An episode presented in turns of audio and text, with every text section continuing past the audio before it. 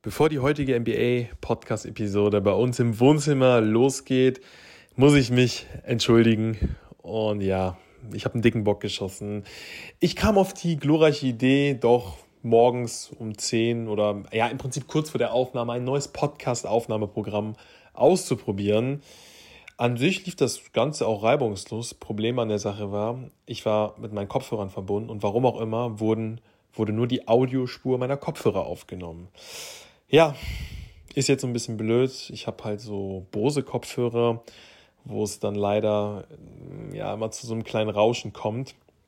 Man versteht aber alles. Das ist die Hauptsache, man versteht alles, aber im Vorfeld möchte ich mich einfach für die ja dann leider schlechte Audioqualität entschuldigen. Ich hoffe, ihr hört trotzdem bis zum Ende zu, weil es war eine super coole Folge.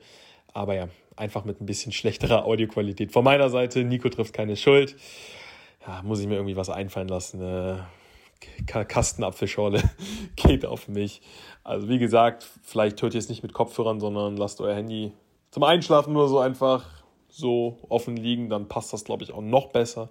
Mit Kopfhörern werden die, wird die Tonqualität dann oder wird die, ja, ich nenne es jetzt einfach mal miserable Tonqualität dann doch etwas deutlicher. Also nochmal dicke Story von meiner Seite, aber man hört alles, das ist die Hauptsache und dann viel Spaß mit dem NBA Wohnzimmer Podcast. NBA Wohnzimmer, der Basketball-Podcast mit Nico Gorzel und Fabrice Kao. Der NBA Wohnzimmer Podcast meldet sich zur heißesten Phase der NBA-Saison zurück. Heute eine etwas ungewohnte Uhrzeit. Nico und ich, wir nehmen morgens auf. Das ist für uns sehr, sehr ungewohnt. Also, wir haben jetzt ja, Viertel nach zehn.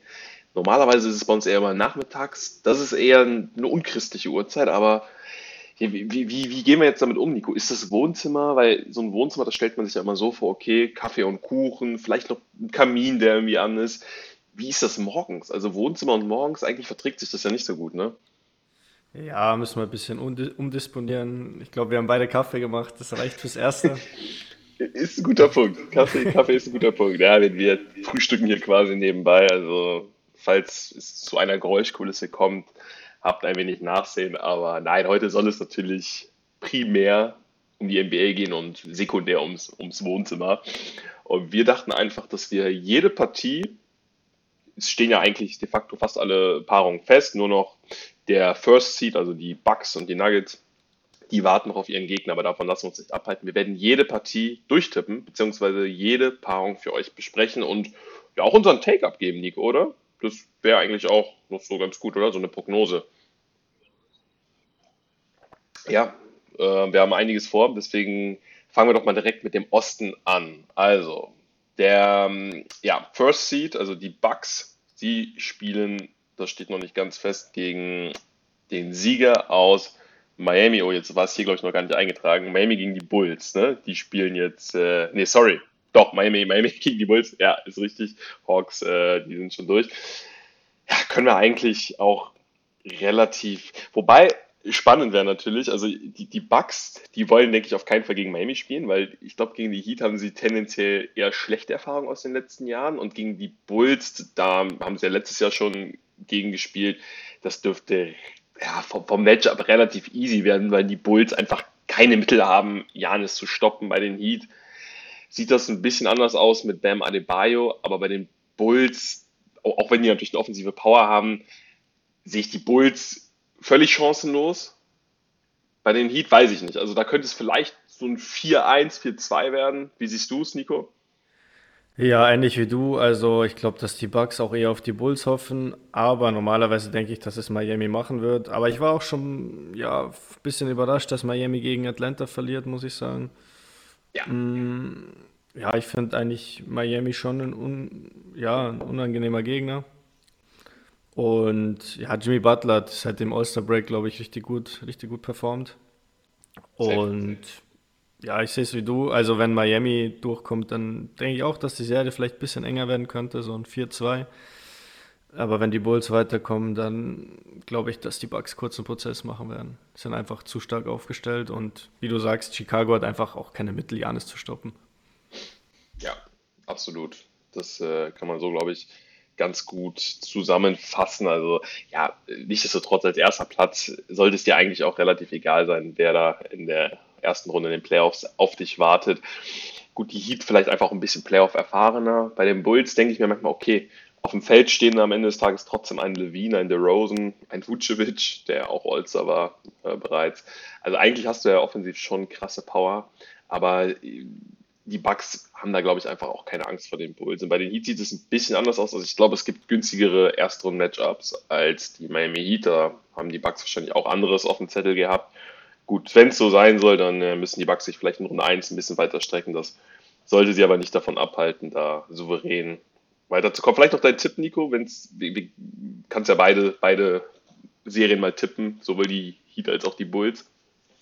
Ähm, ja, wenn die, wenn die Heat weiterkommen, glaube ich, wird es ein 4-2. Ja. Wenn Chicago weiterkommt, glaube ich, wird es ein Sweep. oh, Sweep. Hätten, hätten wir schon den ersten Sweep. Ja, ich sehe es ähnlich. Also Chicago, besten Fall vielleicht ein Sieg. Bei den Heat, den würde ich auch, wie du gesagt hast, zwei Siege zutrauen, wobei das dann ja schon wieder eine recht spannende Serie werden könnte. Ne? 4-2 kann ja auch dann je nach Konstellation 2-2 sein und dann, um Gottes Willen, wackeln die Bugs erst in Runde, erst, äh, etwa in Runde 1. Also da kann ja schon, können schon interessante Konstellationen zustande kommen. Aber so oder so die Bugs auf jeden Fall in der nächsten Runde. Die nächste Paarung, die Celtics gegen die Hawks. Boah, könnte, also die Hawks eigentlich auch stärker als so ein, so ein Siebtplatzierter, oder? Es eigentlich sein sollte. Also, wenn man sich da mal den Kader mal anguckt, die haben schon echt viel Power. Aber ich weiß nicht, eigentlich für die Celtics dann oder sollten nach, im Normalfall für die Celtics eigentlich auch kein Problem darstellen, oder? Ja, die Hawks haben viel Power auf dem Papier, aber haben es diese Saison nicht so abrufen können, finde ich. Also, ja, ist normalerweise, ja, müsste Boston das Ding schon machen. Ist halt immer so, du hast diesen Faktor Trey Young in den Playoffs. Wie performt er? Wie können sie Trey Young stoppen? Aber normalerweise, ist, ich glaube, die Bulls haben schon immer einen sehr, sehr guten Gameplan auch eine richtig gute Defense, gerade in den Playoffs. Deswegen, ja, wird es schon sehr, sehr schwer für die Hawks, denke ich. Ja, die, äh, ja, absolut, absolut. Ist immer so ein bisschen die Frage, wenn wir uns mal zurückerinnern. Vor zwei Jahren war das, als die Hawks, glaube ich, auch als Siebter oder Sechster in die Playoffs gegangen sind. Und dann auf einmal in den Conference Finals standen. Und eigentlich auf dem Papier sind sie fast stärker, ne? Aktuell. Ja, auf dem Papier schon, aber also, wenn du dir jetzt halt die Saison anschaust, haben sie mich jetzt halt nicht überzeugen können. Ja, ja und äh, ich weiß auch nicht. Also, ich meine, natürlich können sie sich in den Playoffs finden, aber das wäre schon, das wäre schon ein Ding, wenn, wenn sie da die Celtics, die schon auch Phasen hatten, jetzt gerade auch gegen Ende, wo sie gestruggelt haben. Das muss man auch deutlich so ansprechen. Jetzt ist halt die Frage, ist halt die Frage, ist das in den Playoffs eher ein Vor- oder Nachteil? Tendenziell eher ein also zumindest ist eigentlich kein Nachteil. Eigentlich hast du in den Playoffs dann ja Zeit, mögliche Schwächen dann über einen Zeitraum wieder zu kompensieren. Auf der anderen Seite kann es auch genau in die andere Richtung gehen. Oh, okay, das andere Team hat auf einmal Zeit, sich darauf einzustellen und ja, es ist so ein bisschen so ein Abwägen. Ne? Ja, aber wenn wir jetzt davon sprechen, dass die, die Hawks auf dem Papier stärker geworden sind, im Endeffekt ist Boston ja auf dem Papier auch stärker geworden, oder? Sie haben jetzt Malcolm Brockton dazu bekommen. Ich weiß nicht, sie haben jetzt Gallinari noch dazu bekommen zur letzten Saison. Ich glaube, Robert Williams, ich weiß nicht, wie es da aktuell ausschaut, aber der war letztes Jahr auch raus, zu Beginn der Playoffs zumindest. Ja, der ist definitiv fit. Ja, also von dem her sind die eigentlich fast nochmal stärker geworden auf dem Papier. Ja, also auch da. Ähm, aber ich glaube schon, also ich weiß nicht, wie du es tippst, ich gehe aber nicht auf den Sweep. Also die Hawks dafür, du hast den Trey Young-Faktor an, angesprochen. Trey Young holt dir mindestens ein Spiel, wenn nicht sogar zwei. Ja, also ich würde auf ein, ich auf ein 4-1 gehen. Ich bin auch so, ich schwanke zwischen 4-1 und 4-2. Das Ding ist immer, und noch alle, alle Zuschauer da draußen, ein 4-2 ist eigentlich ein ziemlich gefährliches Ergebnis, weil ein 4-2 ist oft einfach eine super enge Serie. Oder? Also so, oft ist ja, oft ist ja eigentlich, wenn es, wenn es 3-1 oder 3-0 steht, dann geht es ja eigentlich eher in Richtung Sweep oder 4-1. Und 4-2 ist sehr, sehr häufig eigentlich eine Serie auf Augenhöhe, die dann sich zum Ende für ein Team dann eben oder die dann gegen Ende in Richtung eines Teams geht. Oft dann natürlich ja in Richtung des Favoriten. Deswegen traue ich mich oft gar nicht so 4-2 zu tippen, obwohl das eigentlich erstmal im ersten Moment so naheliegender Tipp ist. Ne? 4-2 gehen Serien auch häufig aus.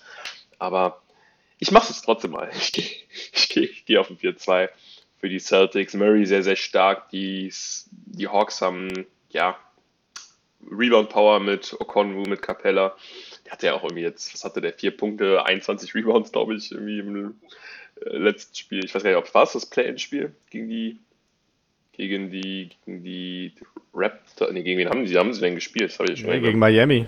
Ach, gegen Miami. Also ich, ja, ich, ich, weiß gar nicht, ob es das Spiel war. Auf jeden Fall haben sie ja gut Rebound Power. Die Celtics sollten das matchen, sind auf den Guard-Positionen natürlich auch. Ähm, haben sie jemanden, der Trey Young aus dem Spiel nehmen kann und ja, Tatum und, und Brown, da sehe ich auch Probleme auf Seiten der Hawks, dass sie die gescheit kontrollieren. Also ja, 4-1, 4-2, ich bin eher bei nichtsdestotrotz 4-2.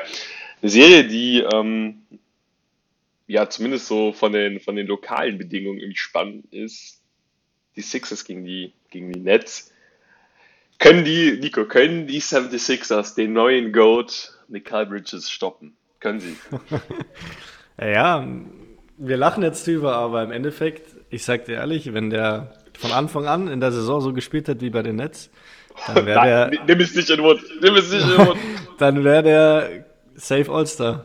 ich stehe doch zu einem MVP-Kandidat. Nee, übertreiben wir jetzt mal nicht, aber All-Star wäre ja schon. Ja, nee, aber safe, safe. Ja, aber da sieht man mal, was eine größere Rolle auch mit einem Spieler machen kann. Das ist krass. Ne? Und ja. Ja, ich glaube auch, dass, ja, im Endeffekt war jetzt halt auch kein Druck so richtig da bei den Nets. So neue Konstellation, erstmal einspielen. Da war halt auch kein Druck da. Ja. Und im Endeffekt, ja, ist, ist, jetzt, ist das jetzt auch das Stichwort. Ich glaube, dass sie jetzt auch in, in der erste, ersten Runde gegen die Sixers nichts zu verlieren haben. Also Sixers sind klarer Favorit. Und ich glaube, keiner traut jetzt den Netz irgendwas Großes zu. Also es ist, äh, müsste, also müsste eigentlich für die 76ers eigentlich eine lockere Nummer werden. Ich weiß nicht, die Nets vielleicht auch ein bisschen, ich will nicht sagen, dass sie überperformt haben, aber ich, jetzt, jetzt, jetzt wird sich auch so ein bisschen das wahre Gesicht der Nets zeigen. Wie stark sind sie wirklich? Ja, weil das war irgendwie nicht so, ich finde, das war gar nicht so einfach zu, zu analysieren. Sie, man muss ja auch dazu sagen, sie hatten jetzt auch nicht die schlechteste Ausgangslage. Also es war ja jetzt nicht so, dass ähm, der Trade gemacht wurde und sie von Platz 10 irgendwie auf Platz Platz 6 geklettert sind, sondern sie hatten ja schon auch, ne, also das muss man ja KD und Co. zugute halten, sie lieferten schon ganz gut ab äh, zu dem Zeitpunkt der Saison bei den Nets.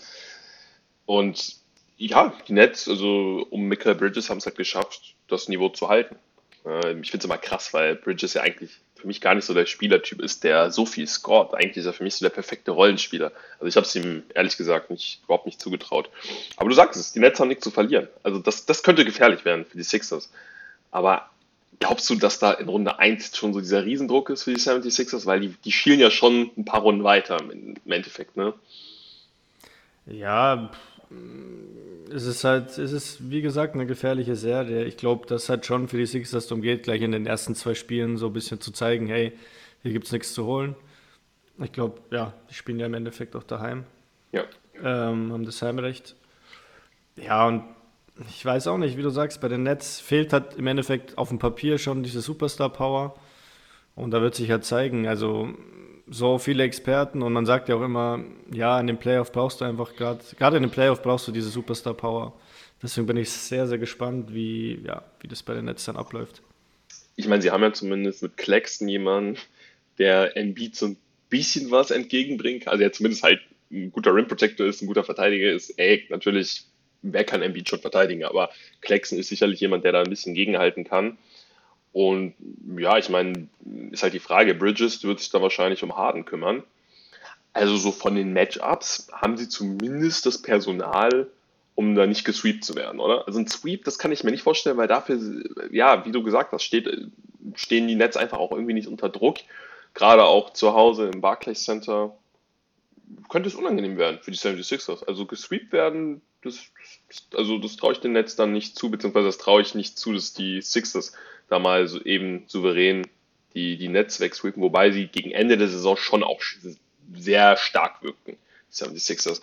Aber dafür bräuchte es einen Prime Harden, glaube ich. Dafür bräuchte es einen Houston Rockets Harden, dass sie da die Nets wegsweepen.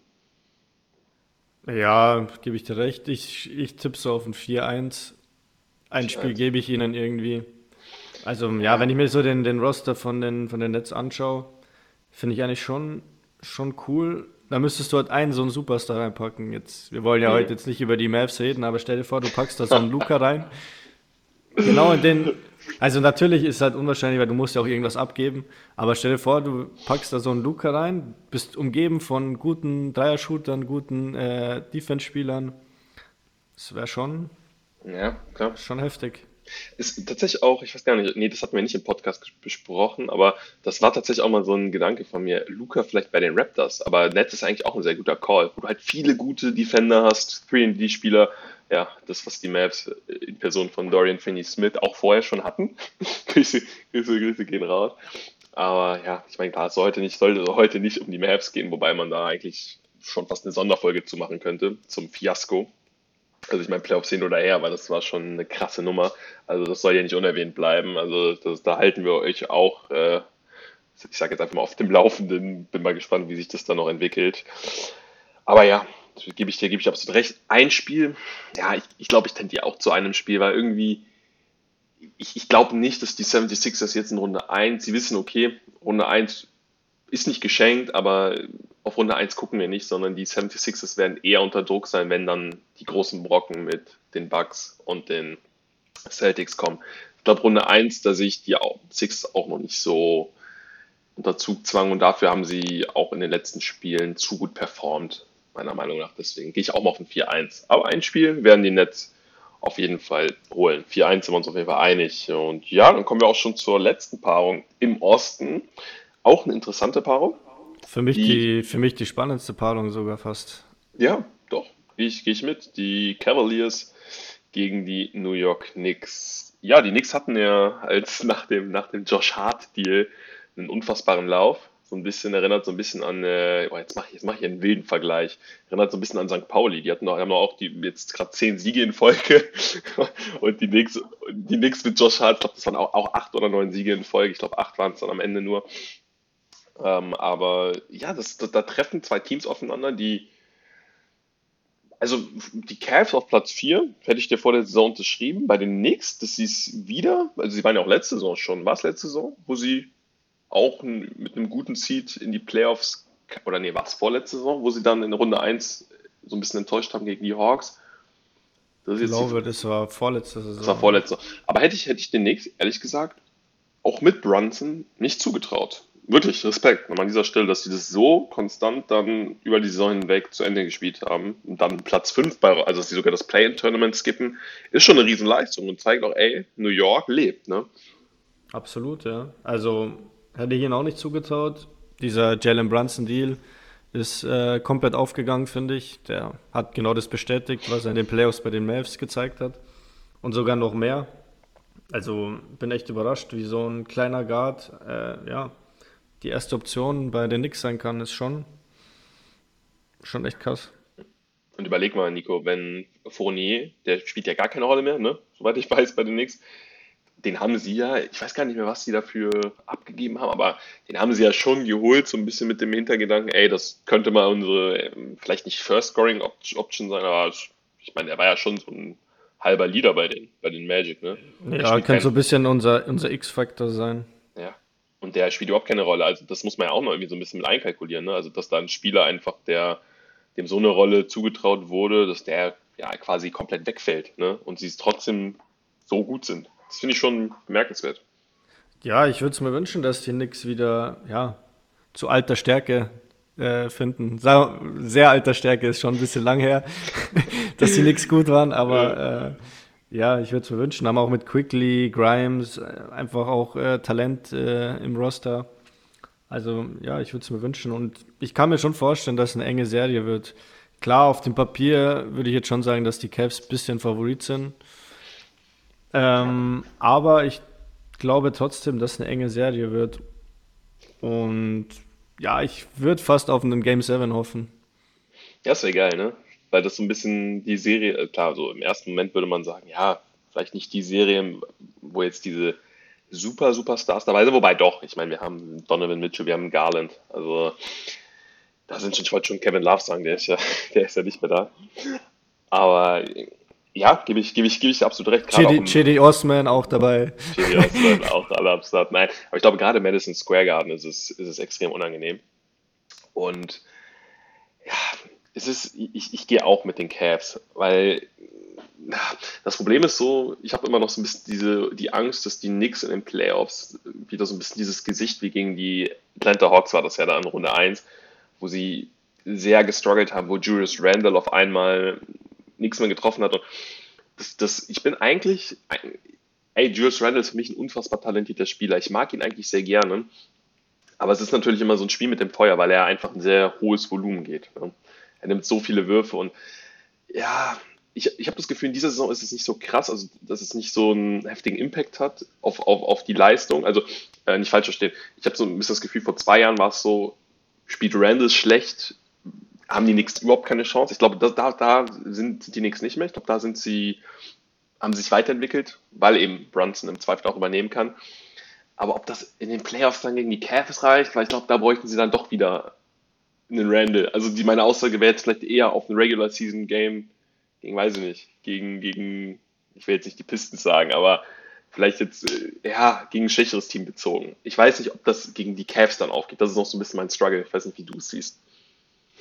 Ja, ich sag, die Cavs sind so, ja, gerade wenn du die Starting Five anschaust, vielleicht einfach ein bisschen, ja, an der Spitze besser besetzt und einfach ein Tick erfahrener. Und ja, ich sag, die Starting Five, es passt irgendwie noch mal ein bisschen besser zusammen, so mit Mobley, mit Allen, gerade für die Playoffs, so von der Defense her. Ich glaube, bei den Knicks mache ich mir halt ein bisschen Sorgen, was, was die Defense betrifft. Ja, safe, safe. Hat, hat Garland eigentlich schon mal Playoffs gespielt? Ich glaube nicht, ne? Die sind ja letztes Jahr Play-In rausgeflogen. Und davor war ja, glaube ich, nichts mit Playoffs, ne? Mm, Garland, mir kommt vor, der war ja auch verletzt. Waren die, waren die Cavs nicht in den Playoffs? Also letztes Jahr sind sie im Play-In rausgeflogen, bin ich mir relativ oder waren, nee, sie sind im Play-In rausgeflogen, bin ich mir relativ sicher. Letztes Jahr. Puh, ich bin mir, ich bin mir ich nicht glaube, sicher. Sie sind, sind als Siebter ins Play-In gegangen und haben, glaube ich, beide Spiele verloren.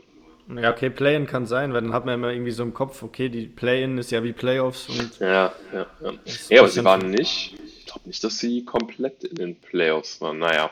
Aber gut, Dav Dav Davian sage ich schon. Donovan Mitchell hat natürlich äh, ja, eine Playoffs-Erfahrung. Also, ja, ich glaube auch, Cavs 4-3, ja, ich würde glaube ich eher auf ein 4-2 gehen, aber ja, Game 7 äh, würde ich natürlich auch gerne aus neutraler Sicht äh, sehr, sehr gerne sehen. Ja, hätten wir doch den Osten dann schon abgehakt und können uns jetzt langsam aber sicher in den Westen begeben, wo die Denver Nuggets noch auf ihren Gegner warten. Entweder sind es die Minnesota Timberwolves oder die jetzt äh, Oklahoma City Thunder. Oklahoma City Thunder. Also, Nico, ist es, also die, die Denver Nuggets sind irgendwie so ein komischer First Seed, weil einerseits haben sie ja über ja, den Großteil der Saison wirklich überragt, aber gerade gegen Ende fand ich sie eher schwach, oder? Also sie hatten echt Spiele dabei. Ich habe mir zum Beispiel das Spiel gegen die Raptors angeguckt. Da haben die Raptors wirklich Katze und Maus mit den Nuggets gespielt. Und ich weiß nicht, da, da waren sie wirklich nicht wiederzuerkennen. Da habe ich wirklich gedacht, wie kann dieses Team auf dem ersten Platz sein? Und ich weiß, das ist immer so ein bisschen diese Krux in der NBA, wenn man sich das falsche Spiel raussucht, wo gerade irgendwie im Schongang, Schongang agiert wird, dann sieht das auch mal, ja, zeigt, zeigt das Team dann auch mitunter mal ein völlig anderes Gesicht. Aber gut, vielleicht die Nuggets dann in Runde 1 zumindest mit dem blauen Auge davon gekommen, dass sie dich gegen die Lakers wisst, Fragezeichen. Also ich glaube T-Wolves, also wenn sie die T-Wolves, also da lege ich mich jetzt fest, wenn sie T-Wolves oder OKC nicht besiegen, dann haben sie auch einfach, haben sie auch nichts, haben sie eigentlich in der NBA gar nichts verloren, oder? Ich gehe jetzt ein bisschen drastischer. ja, weißt du, an, an was mich die Nuggets so erinnern? An welches Team? Hau, hau raus. An die, an die Utah Jazz, so vor zwei, drei Jahren, wo die immer so an Seed 1, 2 waren. Ja. Erinnert mich so ein bisschen dran, dass so halt, ja, diesen, du hast diesen Regular Season Basketball, aber in den Playoffs hast du sie dann nicht als Favorit äh, stehen. Also hast du andere Teams vorne, obwohl sie ja im Endeffekt jetzt schon zu Recht auf dem First Seed stehen, weil sie einfach die meisten Spiele gewonnen haben. Safe. Aber so, das ist so ein bisschen mein Vergleich. Ich meine, ja, auch wieder, wenn du den Roster anschaust, der ist schon gut. Aber irgendwie, ja, ich weiß auch nicht. Du hast halt einen, einen Nikola Jokic, dem ich schon zutraue, dass er wieder krass performt in den Playoffs. Aber bei dem hast du halt den Faktor, dass du halt nicht weißt, defensiv boah, wird schon schwer. Dann hast du einen Jamal Murray, der halt jetzt seine erste Saison spielt nach der Verletzung. Ja, dann hast du einen Michael Porter Jr., der hat so ein bisschen struggelt schon die ganze Saison. Ja, es ist, es ist schwer, aber ich gebe dir recht. Also egal ob T-Wolves oder äh, OKC, es muss, es muss eine klare Sache werden. also ich meine, ja, so vom Papier her würden die Nuggets wahrscheinlich eher gegen, die, äh, gegen OKC wollen, würden, wobei bei den T-Wolves, ja, gut, auf der anderen Seite haben die T-Wolves das relativ gut weggesteckt, haben ja wirklich dann auch ein ganz gutes Spiel gegen die Lakers gezeigt, nachdem sie sich da ja wortwörtlich selbst äh, zerfleischt haben im Vorfeld. Also was da los ist, aber da merkst du halt einfach auch, irgendwie, irgendwie sind da alle unzufrieden. Also nicht alle, das will ich nicht sagen. Hm, aber auch ein Gobert, also ich meine, das fasst, fasst es ja irgendwie so ein bisschen zusammen. Ne? Also ich meine, ja. Gobert, der, der, hat ja jetzt keine Grottensaison gespielt, aber irgendwie Gobert und Towns, das verträgt sich dann letzten Endes doch nicht so gut. Ich glaube, dass da auch was passieren wird in, in der Offseason. Ja, ich meine, war ein Experiment, ähm, was aller Voraussicht nach ja, sein Ende in Runde 1 oder vielleicht sogar im Play-Tournament findet. Ja, die Nuggets, also da, da werden sie dann auch relativ entspannt, denke ich mal, auf die Serie gucken. Wobei man natürlich sagen muss, hm, ein Gobert, ich weiß halt nicht, ob, ob ein Jokic, ja gut, auf der einen Seite kann man natürlich sagen, ein Jokic freut sich auf so ein Matchup gegen einen Gobert, weil er, gerade wenn er an der Dreierlinie oder wenn er weit weg vom Korb agiert, Gobert da Probleme haben wird. Dennoch finde ich immer, also wenn da so ein Gobert in der Zone steht, nichtsdestotrotz, Jokic scoret sehr viel in der Zone. Das ist schon irgendwie auch unangenehm, glaube ich, da gegen so einen Towns und gegen Gobert. Also, und Gobert wird ja wieder spielen. So, glaube ist so mein Wissensstand. Ich meine, sie haben ihn für ein Spiel suspendiert. Stand jetzt, ja. Ja, also Tivo ist gut. Ey, ne, das ist auch wieder so ein Team, die haben auf jeden Fall ein, ein höheres Upset meiner Meinung nach als OKC. OKC spielt für mich gerade am Maximum. Ja, das stimmt. Die sind halt so, das, das sind die jungen Wilden, sage ich mal, ja. die halt schon viel Talent in den Reihen haben, aber ja, wird halt jetzt nicht reichen in den Playoffs. Ja. Und Gidi wird nicht jedes Spiel da irgendwie an die an, an eine Triple-Double-Performance rankommen, deswegen äh, jungen, jungen Willen trifft es ganz gut.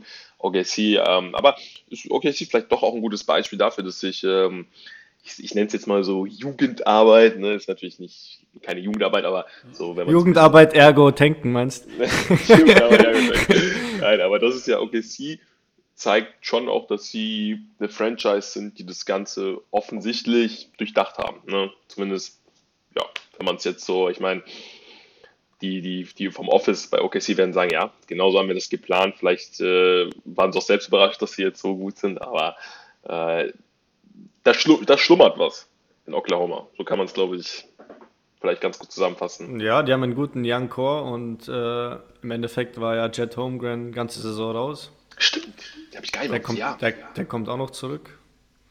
Krass, ja. ja. Ich bin mal gespannt. Ne? Ja, mal schauen. Ja, ein Holmgren kommt zurück. Ich weiß gar nicht, was sie für Picks, ob sie im Draft äh, auch wieder irgendwie mitmischen. Habe jetzt gar nicht im Kopf. Äh, ist jetzt auch gar nicht Thema für die Folge. Aber ja, OKC, ähm, da kommt einiges zusammen. So, äh, ach, ja, vielleicht noch ein Tipp. Ja, also ich glaube, wir gehen beide mit den Nuggets so oder so, ne? Ich denke mal, ja, bei den T-Wars würde ich vielleicht sogar auf ein 4-2 gehen. Hm. Okay, ist, eine ist eine gewagte Aussage. Ja, okay, C will ich Sweep oder 4-1. Vielleicht sogar Sweep. Also ich bin bei OKC schon bei einem Sweep. Bei den T-Wolves, vielleicht gebe ich ihnen ein Spiel, aber mehr nicht. Hm. wobei ich halt immer frage, okay, ob die, also die Nuggets sind auch irgendwie nicht so das Team für mich, was jetzt die Gegner wegsweept. Weil also dafür haben sie jetzt gegen Ende meiner Meinung nach zu sehr gestruggelt. Aber ja, sind uns einig, die Nuggets kommen weiter. Ob es 4-1 ist, ein 4-0. Vielleicht sogar, wie gesagt, T-Wolves würde ich 4-2 gehen, OKC 4-0, 4-1. Tendenz vielleicht doch sogar eher 4-1. Sweep habe ich den Nuggets jetzt irgendwie doch noch nicht zu. Aber ja, hätten wir die Serie abgehakt, kommen wir zur Serie, auf die wir alle gewartet haben, Leute. Die Grizzlies gegen die Lakers. Und jetzt, bevor wir auf die Serie schauen, Nico, also, und das sage ich als LeBron-Fan, ja, solange er Erfolg hat, solange er Erfolg hat, bin ich ja noch LeBron-Fan, ne? Ja, ja, also, richtiger Erfolgsfan, ja. Aber jetzt, jetzt mal ehrlich, Nico, also mir tut es ja echt fast schon weh. Was für ein, jetzt muss ich das Wort in den Mund nehmen, was für ein beschissenes Glück haben eigentlich die Lakers. Also, sie, sie, sie, ich, ich kann es gar nicht, also sie kriegen wirklich, sorry, das sage ich jetzt einfach mal, sie kriegen vielleicht den potenziell schlechtesten Zweitplatzierten aller Zeiten.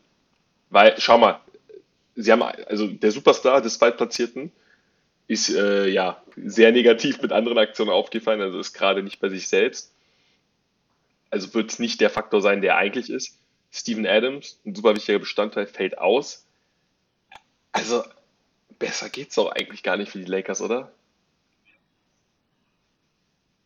Es ist, aber das ist so, oh, ey, und das, ohne Witz, das, das regt mich fast schon auf, dass sie so ein Glück haben, weil nach so einer Saison, nach so einer Saison am Ende jetzt in Runde 1 gegen die Grizzlies ran zu dürfen, ey, jetzt mal, jetzt mal ehrlich, Nico, der, der siebte Platz für die Lakers, das ist eigentlich, das ist eigentlich ein zweiter Platz, eigentlich kannst du die Seats tauschen.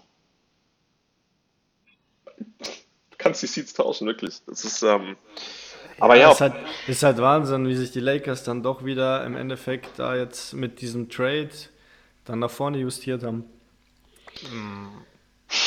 Was machen wir mit der Serie? Es ist irgendwie ein bisschen, ist, boah, ich, es ist schwierig, oder? Es ist schwierig zu tippen, weil die Grizzlies sind ja trotzdem irgendwie, stehen da ja nichtsdestotrotz irgendwo auch zurecht, aber und ich würde den Steven Adams-Faktor vielleicht auch gar nicht so hoch anrechnen, wenn das mit John Morant nicht passiert wäre, ne? Ja, gebe ich dir recht. Ähm, war schon, ja, hat schon Einfluss genommen auf die ganze Mannschaft, auch auf das ganze Drumherum, dann viel Trash-Talk, dann immer mit den Warriors und ach, keine Ahnung. Ich weiß auch nicht, ich finde auch die Grizzlies haben sich so, ich habe die Grizzlies eigentlich immer gefeiert, aber haben sich auch ein bisschen unbeliebt gemacht bei mir. Ja. Ja, und sind auch, sind auch ein bisschen weg von dem, was sie ausgemacht hat. Also auch, ja, ich, ich fand, das war, nicht, das, das war nicht mehr so dieses Grizzlies-System aus den letzten. Ich meine, das ist gerade meckern auf so ein bisschen hohem Niveau, weil, ey, sie stehen da irgendwie trotzdem auf dem zweiten Platz. Aber ich weiß nicht, also du hast, du hast auch bei Morant gesehen, irgendwie, ich weiß nicht, ich weiß nicht, ob das in seinem Comeback-Spiel war oder ein Spiel später, wo er irgendwie nur zehn Punkte hatte, aber auch sehr, sehr wenig Würfe nur genommen hat. Also es war irgendwie so, okay, als wenn Morant selbst auch irgendwie, ob das so ist, keine Ahnung, aber es hatte so ein bisschen den Anschein, als ob er wirklich auch Schuldgefühl hat und sich sagt, ey, okay, ich bin nicht, oder vielleicht hat das auch das Office entschieden, keine Ahnung. Aber es hatte so ein bisschen den Anschein, ey, ich bin gerade nicht in der Position, das Spiel so in die Hand zu nehmen, wie ich es vorher gemacht habe. Weil er ist ja jetzt in der kurzen Zeit kein schlechterer Spieler geworden. Ja, aber auf einmal, ja, er wirkte dadurch schon auch gehemmt. Und das sind vielleicht auch Nuancen. Ich, ich glaube, Durant, also erstmal Punkt 1, die Grizzlies werden definitiv Spiele gewinnen. Also, oder die Grizzlies werden definitiv ein Spiel gewinnen in dieser Serie. Und ich glaube auch, dass Morant ein Spiel haben wird, wo er der Alte ist. Aber die, kann er das über die Serie halten? Können die Grizzlies das? Ich weiß es nicht. Und dann ist die Frage, die Gegenfrage, die du mir beantworten musst, Nico. Wie, wie agieren die Lakers? Ich, kann, ich bin ehrlich, ich kann die Lakers überhaupt nicht einschätzen über eine Playoff-Serie. Ich kann es ich kann's nicht. Keine Ahnung. Kann ich, kann ich auch nicht. Aber irgendwie, wenn ich mir die letzten Wochen so anschaue, sehe ich die Lakers schon als Favorit, muss ich ehrlich sagen. Ja, LeBron ist ja 38, aber seine Stats zeigen es halt nicht. Im Endeffekt macht er, weiß nicht, 28, irgendwas Punkte, 6 über und 6 Assists. Also ich habe mal nachgeschaut, ich glaube, da war irgendwie so eine Statistik, so andere Leute mit 38, ich weiß nicht, ich glaube Kareem war dabei mit vielleicht 15 Punkten im Schnitt oder 17. Dirk hatte 12 oder so. Also da siehst du halt mal, wie krass das eigentlich ist, dass der noch so performt. Und ja, ich freue mich einfach, dass er, dass er nochmal in den Playoffs ist. Wir müssen einfach genießen, ja. äh, dass er nochmal dabei ist. Deswegen ja, wäre ja auch schon, dass ich mich ja, fast jedes Spiel anschaue. Ja. Weil wer weiß, wie es nächste Saison ausschaut, ob wir dann nochmal einen LeBron James in den Playoffs sehen, beziehungsweise in der Form auch. Und ja, der, wie, wie schon gesagt, der Trade hat ihn ziemlich gut getan. Und wenn AD und LeBron performen, ja, kann es schon weit gehen. Ich würde jetzt nicht von der Meisterschaft sprechen, aber es kann schon auch weit gehen im Westen. Ja, ja definitiv. Und wenn man sich auch das, das Bracket mal anguckt, ja, ich glaube, sie müssten in Runde 2 dann, ja, jetzt ist unser Bracket hier nicht ganz genau, wer, Runde 2 wäre dann, glaube ich, gegen Warriors oder Kings. Kommt das hin? Ähm, ja, ja, müsste sein, müsste eigentlich sein, weil die, die Nuggets würden dann ja theoretisch gegen den Sieger aus, aus 4 und 5 spielen. es geht eigentlich immer danach, wie du geseatet bist oder, oder täuscht mich jetzt alles. Müsste aber eigentlich, theoretisch müsste ja der Erstplatzierte dann gegen den schlechtesten, in Anführungsstrichen, den schlechtesten Sieger. Ich, ich gehe einfach mal davon aus, dass es so ist. Wenn nicht, äh, ist ja auch erstmal irrelevant, was, was in Runde 2 passiert. Aber ja, du hast völlig recht. Also wenn, wenn, die, wenn die Lakers auf einmal Runde 1 überstehen, dann sind die Wege nicht mehr so weit. Und dann hast du da auf einmal, ich glaube, dann, dann nehmen die Gegner die Lakers sportlich auch völlig anders wahr.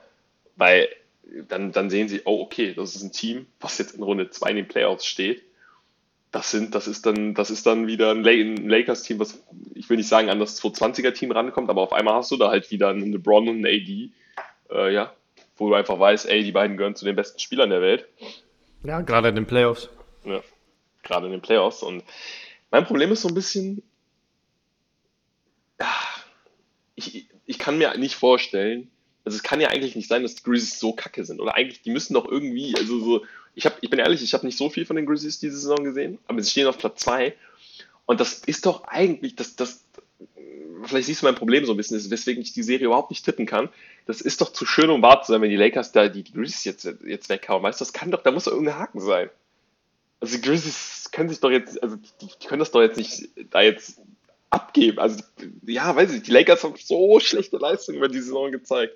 Ey, sie waren so schlecht, die können doch jetzt nicht in den Playoffs so einmal jetzt, ja, da über vier Spiele einen Second Seed weghauen. Weißt du, das, das spürt halt immer so in meinen Gedanken rum.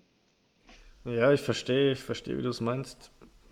Es ist halt schwer einzuschätzen, gerade, wie gesagt, weil die Lakers halt die ganze Saison äh, nicht so performt haben und jetzt am Ende so ein bisschen in Fahrt gekommen sind, weil natürlich AD und LeBron auch immer mal wieder raus waren.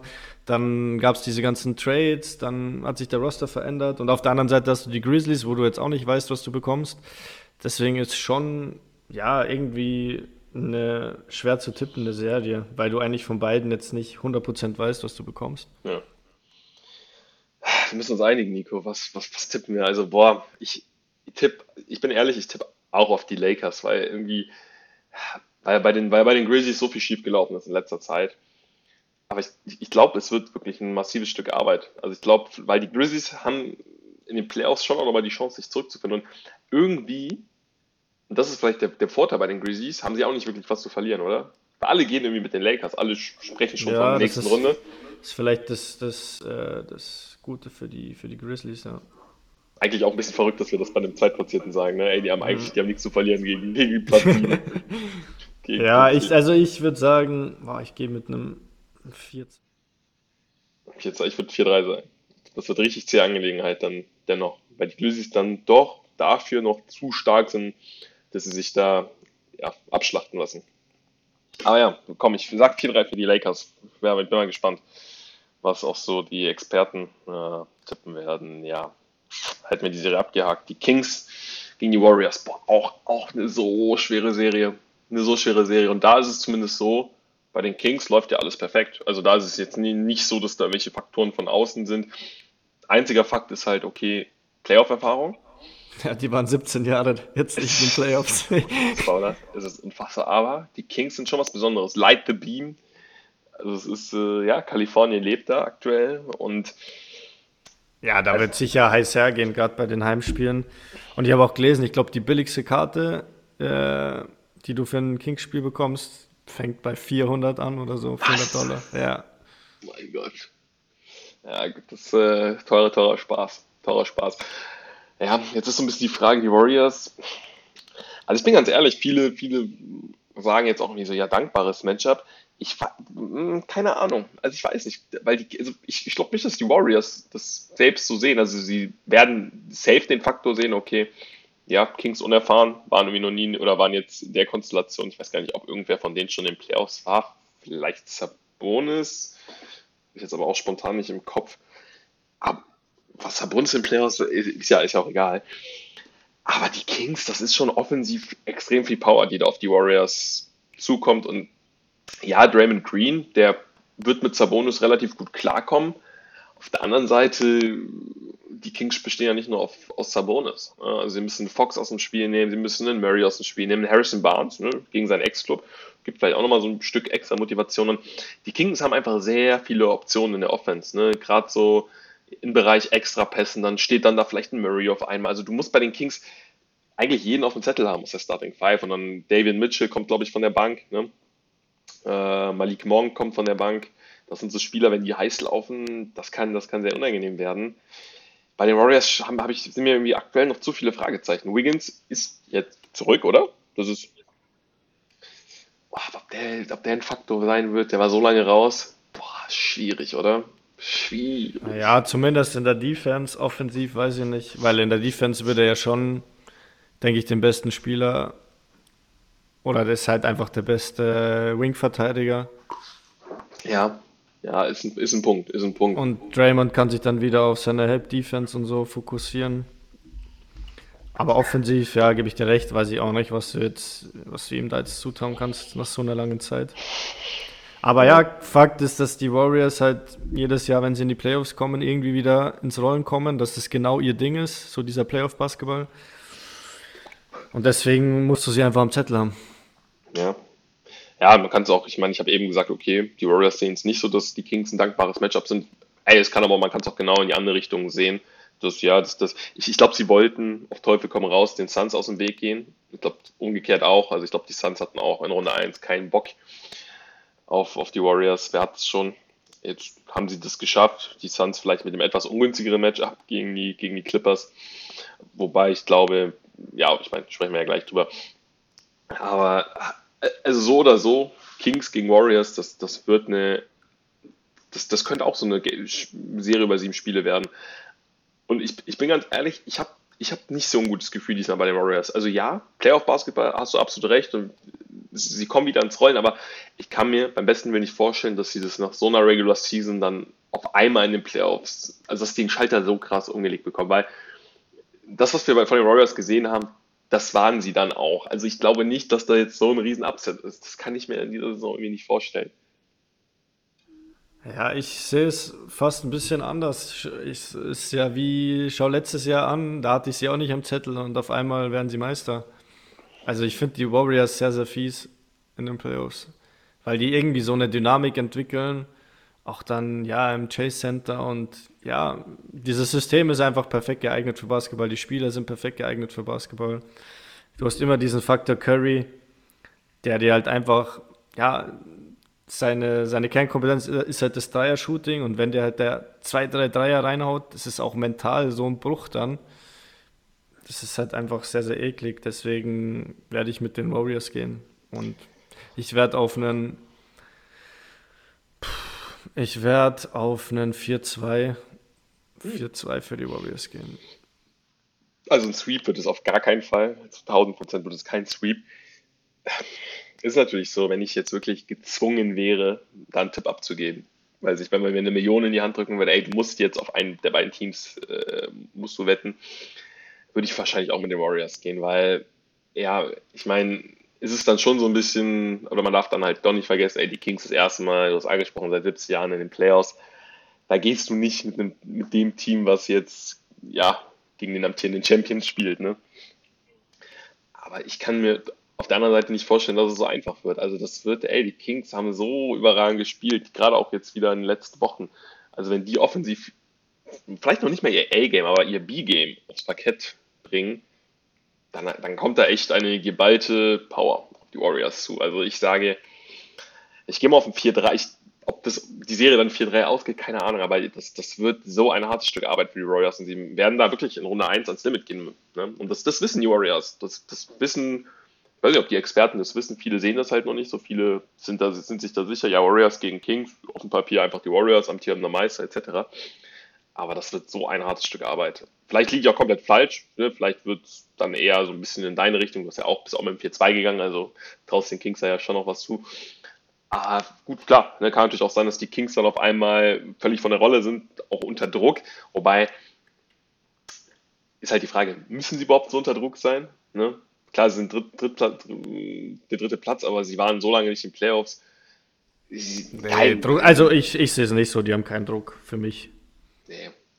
So oder so, ne? bahnt sich da was Großes an in Sacramento ist, keiner rechnet jetzt mit, also alles, was über Runde 1 geht, ist ja eh schon ein Erfolg. Ne? Und wenn sie, glaube ich, eine, dann einen offenen Schlagabtausch, sich einen offenen Schlagabtausch mit den Warriors liefern, ist das vielleicht auch schon so als Erfolg zu verbuchen. Also Absolut, die Saison ist stand jetzt schon ein Erfolg. Also man hat zwar im, ja, vor der Saison schon gewusst, okay, die Kings, ja, die könnten so Richtung Playoffs gehen, aber dass sie dann auf drei landen, hätte, glaube ich, keiner gedacht. Ja, absolut, okay. Ich sag mal 4-3. 4-3 Warriors, du bist beim 4-2. Aber ja, bin ich auf jeden Fall gespannt. Und dann kommen wir zur letzten Paarung im Westen, die Suns gegen die Clippers. Na, die hat's in sich, die Paarung. Ist Paul George, da bin ich ein bisschen schlecht informiert, ist, also ich weiß, er war für drei Wochen raus. Ist, ist, wird er rechtzeitig fit? Gibt es da schon News? Mm, wann hat er sich denn verletzt? Ich habe jetzt nämlich noch nichts gelesen. Ich hoffe halt immer, ich, das ist immer mein Problem, ich google da nicht aktiv, sondern ich hoffe halt immer, dass ich das irgendwie per Zufall mitbekomme. Ich glaube fast, könnte er raus sein, weil oft ist es ja so, dass wenn er doch fit ist, dass das dann auch immer relativ stark äh, gepostet wird. Und das wäre natürlich schon, also. Also bei Injury Report steht. Oh, bla bla bla. Trommelwirbel. Dass er erstmal auf der Bank ist, glaube ich. Also nicht dabei ist. Okay, ja.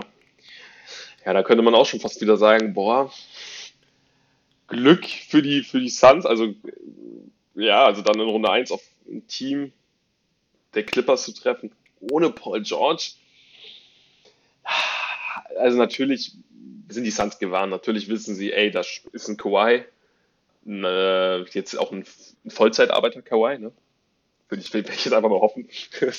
ja, ich habe vor, der, der, also der pausiert einfach in den Playoffs so und die Clippers gewinnen dann am Ende noch so völlig auf, auf völlig abgehobener Basis. Ey, ich habe vier Ringe, so, was wollt ihr? Ähm, ne, drei Ringe hat er, oder? Drei oder vier? Zwei mit den Spurs, mit den Raptors, drei Ringe, oder? Mit drei Ringe, ja. Ringe, ja. Ähm, also, ich sag mal so, das, die Clippers werden mindestens ein Spiel gewinnen.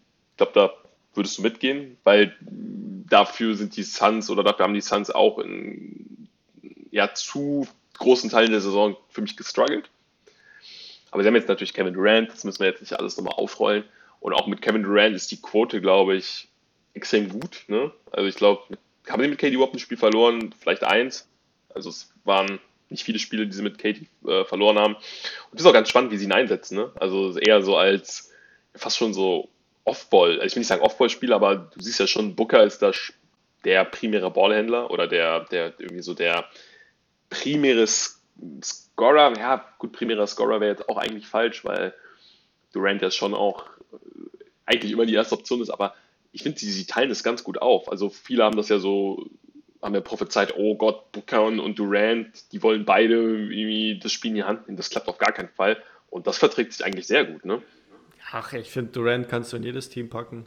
Und der ist ja genau gerade so, wie sie ihn jetzt einsetzen, ist er am stärksten. Ja. Also er braucht ja nicht unbedingt von vornherein den Ball in der Hand. Das war auch so ein bisschen das Problem letzte Saison in Brooklyn. Dann wird, kannst du ihn halt schon irgendwie besser verteidigen. Aber wenn er halt um Screens geht, wenn du natürlich noch Booker auch noch hast, auf den du aufpassen musst, ähm, ja, dann ist es natürlich schon schwierig, Durant zu verteidigen und zu stoppen. Definitiv, definitiv. Und da spielt ja wieder eine, also ich glaube, ich habe gelesen, eine, also von den Stats her gab es noch nie so eine Saison. Ich glaube 56 aus der, äh, aus der Midrange ja. oder aus, aus, dem Feld, über 40 von der Dreilinie und über 90 ähm, von der Freiwurflinie. Das ist Wahnsinn, ne? Also er spielt extrem effizient einfach, ne? Er nimmt, glaube ich, schon noch weniger Würfe dann im Verhältnis, aber du hast es gerade sehr gut angesprochen, der Vergleich mit Brooklyn, wo er dann irgendwie das Spiel auch so in die Hand nehmen musste, was er mit der Art und Weise vielleicht gar nicht so gut kann. Und ich meine, bei den Warriors war es ja auch so, als er bei den Warriors war, da war er auch nicht der primäre Ballhändler. Also es ist er halt auch einfach nicht, so vom Spielertyp. Er braucht schon noch jemanden neben sich, der das Spiel kreiert. Und ja, da, das, das klappt einfach extrem gut.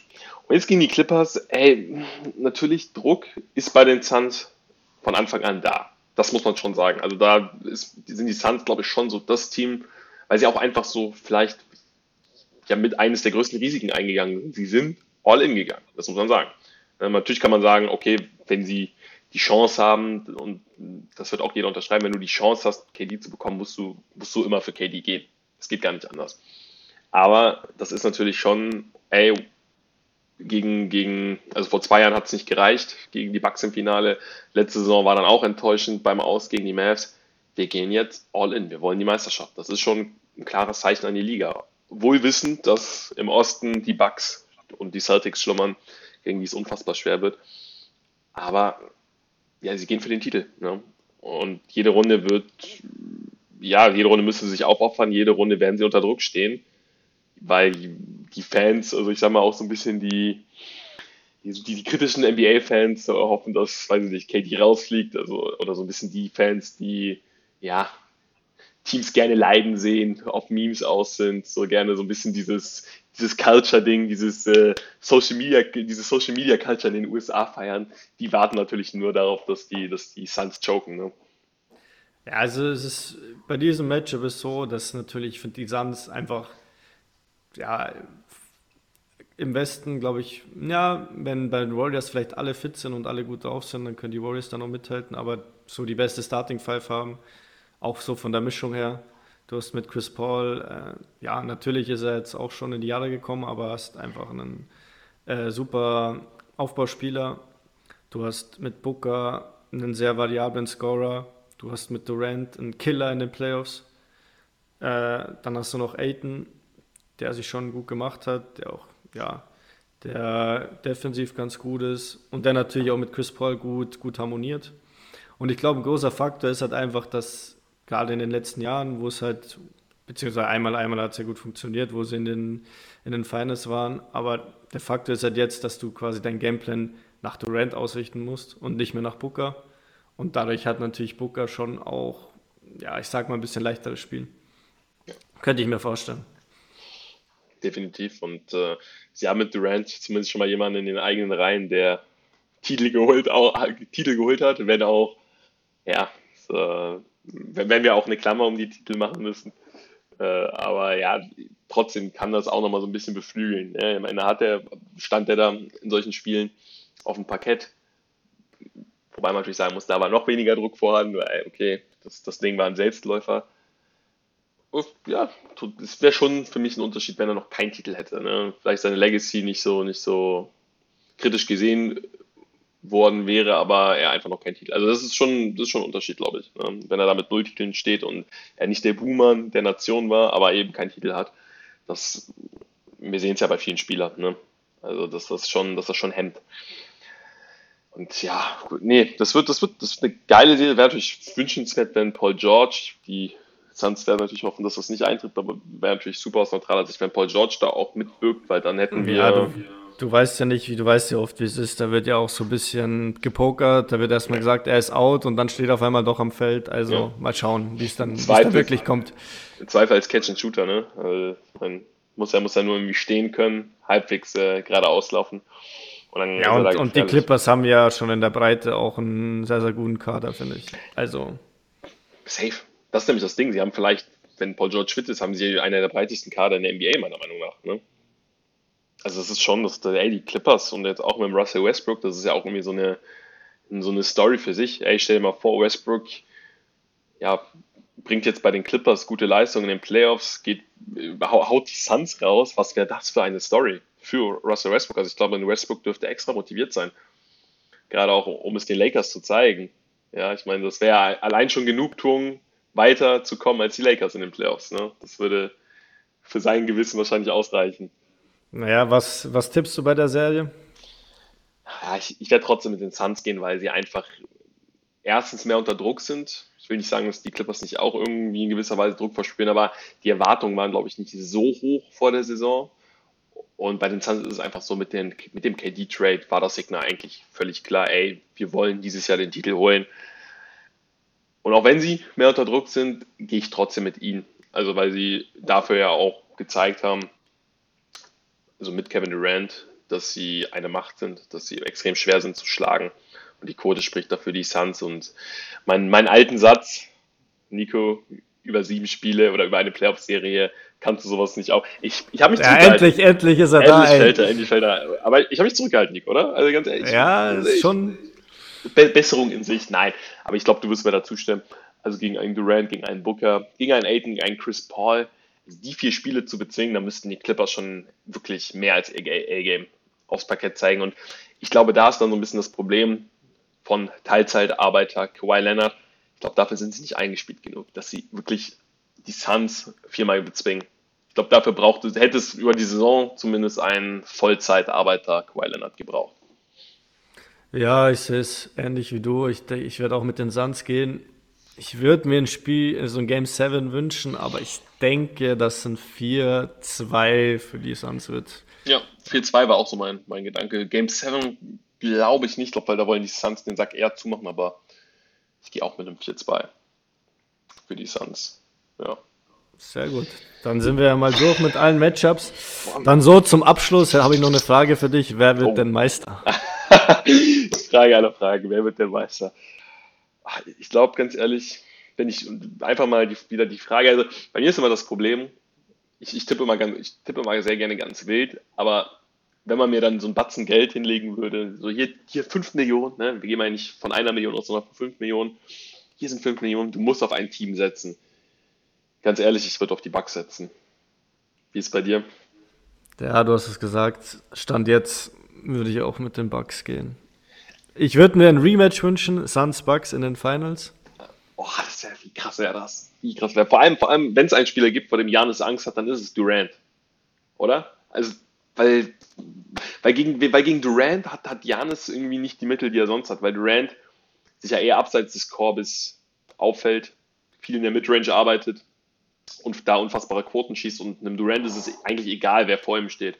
Ja, also der auch von der, von der, von der Größe her ähm, kann er da problemlos über Janis werfen. Und das ist so ein Matchup, wo die Physis von Janis ihm schon noch was bringt. Ja, ich meine, Janis ist vielleicht der beste Verteidiger der Welt, aber sie eben nicht so ausschlaggebend ist wie in anderen Matchups ne, zwischen Janis und wem anders. Deswegen, also ich glaube, vor den, vor den Suns hat Janis schon auch großen Respekt. Aber gut, sie haben die Suns schon mal geschlagen, sie sind Meister. Da kann ich mich nur wiederholen, das beflügelt. Da ist dann eben nicht so dieser übertriebene Druck vorhanden, ey, ihr müsst jetzt, ne? Deshalb, ähm, ja, das wäre eine geile Serie. Gehe ich absolut mit Nico. Suns gegen die Bucks den Finals. Und ganz ehrlich, auch irgendwie eine realistische Serie, oder? Also zumindest nicht so unrealistisch. Nee, mal schauen. Also, ja, wird, wird trotzdem sicher die ein oder andere Überraschung geben in den Playoffs. Safe. Mal schauen, was ja. mit den, mal schauen, was mit den Lakers ist, was oh, mit den stimmt. Sixers ist. Die Lakers, ja, ja stimmt. Ey, da gibt es so viele, so viele spannende Mannschaften, aber wir werden uns in den Playoffs ja hier auch nochmal im Wohnzimmer wiederfinden und zusammensetzen. Und äh, wenn die ersten Spiele gespielt sind, ne, ich, können ja, wir werden das Ganze natürlich intern klären, aber nach einem Spiel macht es wahrscheinlich wenig Sinn, da eine Folge aufzunehmen, weil ein Spiel man nicht so nicht so aussagekräftig ist. Aber so spätestens nach Spiel 2, Spiel 3 kann man, denke ich, äh, sich ja so ein erstes kleines Resümee ziehen. Ne? Da wird sich einiges zeigen und dann äh, schauen wir mal, ne? Was die Playoffs uns in diesem Jahr so bringen. Ey, geilste Zeit des Jahres. Ja, und auch, auch jetzt, äh, ja, am Samstag auch zu guten Zeiten. Boah, geil. Also 19 Uhr Nets Sixers, 21.30 Hawks Celtics und dann 0 Uhr Knicks Cavs. Und für die, ja, für die, die nicht so müde werden, äh, 2.30 Uhr Warriors Kings. ja, hier Nico, unser wandelnder Stundenplan, ne? Und dann natürlich am Sonntag auch äh, 21 Uhr Lakers Grizzlies.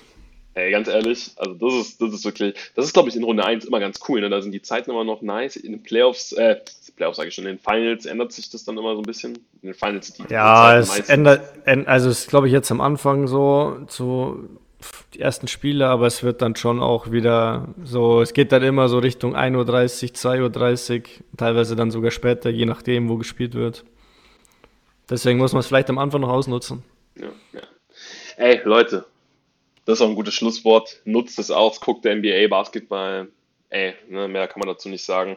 Ich glaube, die 2023er Playoffs, die werden es absolut in sich haben. Selten war es gerade in der Spitze so eng. Selten hattest du so viele Teams. Ich meine, wann war das mal, dass ein Platz 7 mit den Lakers vielleicht sogar eher als Favorit gehandelt wird? Ja, selten hat man auch so viele Fragezeichen, wo du jetzt echt nicht weißt bei, bei Teams, okay, wo geht's jetzt hin? Ja.